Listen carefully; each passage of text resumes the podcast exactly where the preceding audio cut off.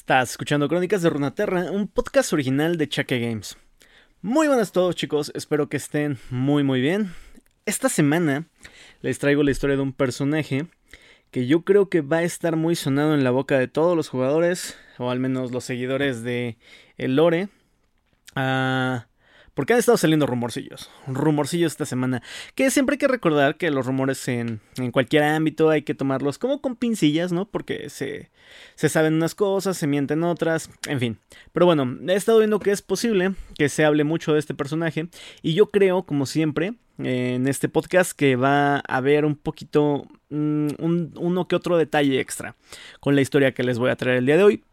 Y puede que, sabiendo lo que se ha estado murmurando en los últimos días, ah, puede que tenga como un significado diferente o que se pueda interpretar un poquito mejor la historia.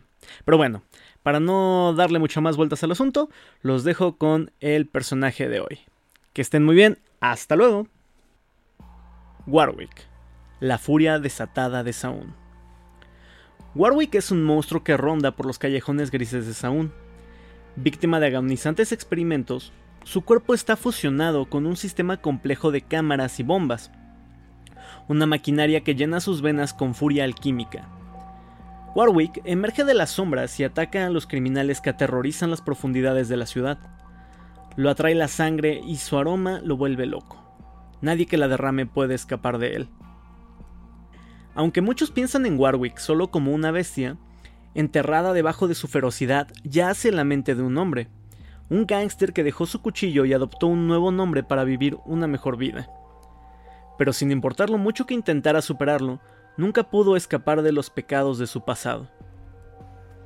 Los recuerdos de esa época vienen a Warwick en destellos, antes de que inevitablemente se pierdan, reemplazados por abrasadores secos de los días que pasó atado a una mesa en el laboratorio de Sinjet, el rostro del químico loco amenazante ante él.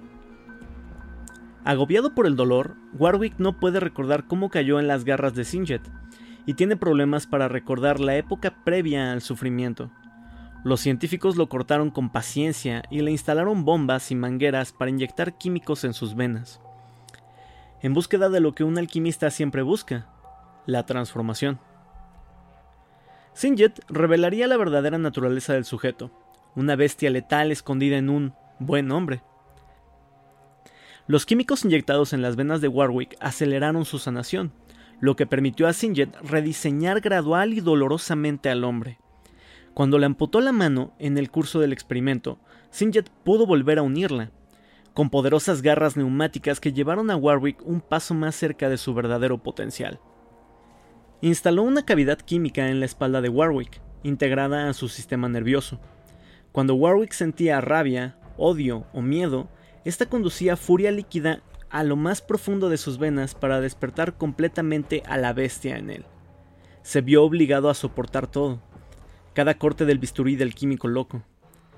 El dolor, Sinjet le aseguró a su sujeto, era necesario, probaría ser el gran catalizador de su transformación. Aunque los químicos permitieron que el cuerpo de Warwick sanara casi todo el daño físico, su mente estaba destruida por la interminable agonía. Warwick tenía problemas para recordar una sola memoria de su pasado. Lo único que podía ver era sangre. De pronto escuchó gritar a una niña. Gritaba algo que no podía entender. Sonaba como un nombre. Él ya había olvidado el suyo. Sentía que era lo mejor. El dolor pronto abrumó todos sus pensamientos. Solo quedaba sangre. Aunque su mente y su cuerpo estuvieran destrozados después de semanas en la mesa, Warwick tercamente se resistió a los químicos que lo torturaban. En lugar de lágrimas, de sus ojos cayeron toxinas. Tosió montones de flema ácida que crepitaban en su pecho, antes de formar agujeros superficiales en el piso del laboratorio. Retenido contra el frío acero de la mesa, Warwick se retorció en agonía durante horas, hasta que su cuerpo finalmente cedió. Después de la muerte prematura del sujeto, Sinjet se deshizo del cadáver en una profunda fosa en el sumidero de Saúl, contemplando ya el siguiente experimento. Pero la muerte probó ser el verdadero catalizador necesario para la transformación de Warwick. Mientras yacía enfriándose encima de la pila de cadáveres, los químicos pudieron completar finalmente su trabajo. La cavidad en su espalda comenzó a bombear. Su cuerpo se contorsionó de una forma anormal, sus huesos se doblaron y quebraron, sus dientes crecieron, sus tendones se desgarraron y después sanaron con un débil resplandor alquímico. Su carne muerta fue reemplazada con algo nuevo y poderoso. Para cuando su corazón comenzó a latir otra vez, el hombre que Warwick había sido y las vidas que había vivido se habían esfumado. Se despertó hambriento, le dolía todo, solo una cosa importaba, necesitaba sangre. Primero, fue la sangre de un chatarrero del sumidero, que buscaba en la pila mortuoria, y después la de una sacerdotisa de los magníficos evolucionados, que buscaba a un miembro de su grupo. Después de la de un aprendiz piltoviano que tomaba un atajo, un comerciante con el rostro marcado que evitaba a una pandilla, un distribuidor de copas, un hombre de cuentas y un químico punk. Armó su guarida no muy lejos de un lugar que anhelaba en el fondo de su ahora mente animal. Ahí continuó la masacre, sin importarle quién caía en sus garras. Mientras la sangre goteara de sus rechinantes dientes, no sentiría más que una mancha roja en su conciencia. El hambre de sus entrañas aplastaba cualquier interés por sus víctimas aleatorias. Aún así, aunque había cedido ante la bestia, destellos de su pasado comenzaron a atormentarlo. Vio a un hombre barbudo reflejado en los ojos de un mendigo mientras le arrancaba la garganta. El otro hombre se veía serio, algo familiar. Tenía cicatrices en los brazos. A veces, mientras se alimentaba en callejones oscuros de pandilleros vagabundos, el brillo de los cuchillos le recordaba una cuchilla vieja, cubierta de sangre. La sangre pasaba de la cuchilla a sus manos, de sus manos a todo lo que tocaba. A veces recordaba de nuevo a la niña y aún había sangre. Comprendió que siempre había estado ahí, toda su vida, y nada de lo que hiciera podía hacer que desapareciera.